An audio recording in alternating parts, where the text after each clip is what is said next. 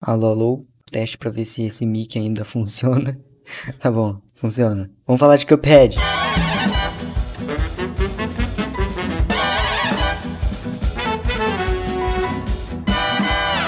Oi, eu sou Ian, Codinome 639 e hoje eu vou falar do que, que eu achei da série de Cuphead, que aí tá na Netflix aí faz, já faz um tempo.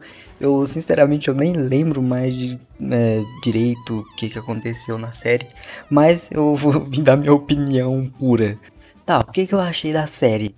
Não tem literalmente nada a ver com o videogame. Para quem foi assistir lá e, e se dece decepcionou, cara, não tem literalmente nada a ver com o videogame. Eu, sinceramente, já esperava um pouco disso, até porque como é que vai adaptar um, um bagulho, um, um, um jogo que tu só enfrenta chefão?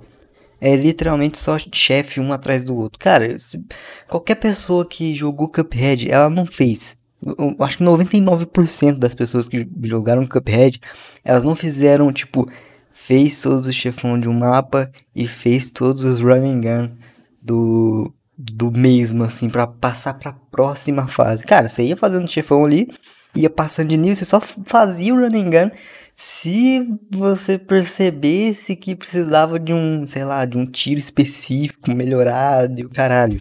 A série ela começa basicamente do mesmo jeito que o videogame. Ele vende a alma pro diabo sem querer, tá ligado? Só que não é literalmente do mesmo jeito. No videogame eles é, conseguem vender, conseguem. É eles vendem sem querer jogando, sei lá, um jogo diferente do que eles estavam jogando ali na série. Uh, eu lembro que na série eles estavam jogando tipo um bagulhinho pra acertar a bolinha no lugar lá e é, eu, eu, tinha, eu tinha me esquecido do quão eu sei explicar bem as coisas, assim. É simplesmente o que eu queria falar é que a série não é igual o videogame. Ela também tá muito na pegada infantil, então se tu for lá esperando uma série cheia de ação, não.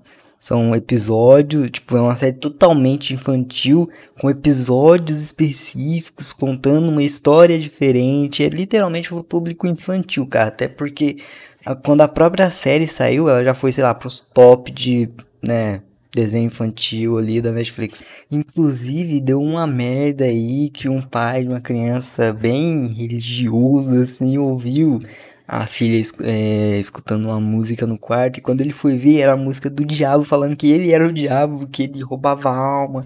E o cara ficou transtornado, fez oração no quarto da filha. Provavelmente, cara, eu acho que ele não deixou a filha dele assistir isso até hoje, né? Cara, meu Deus do céu, mano.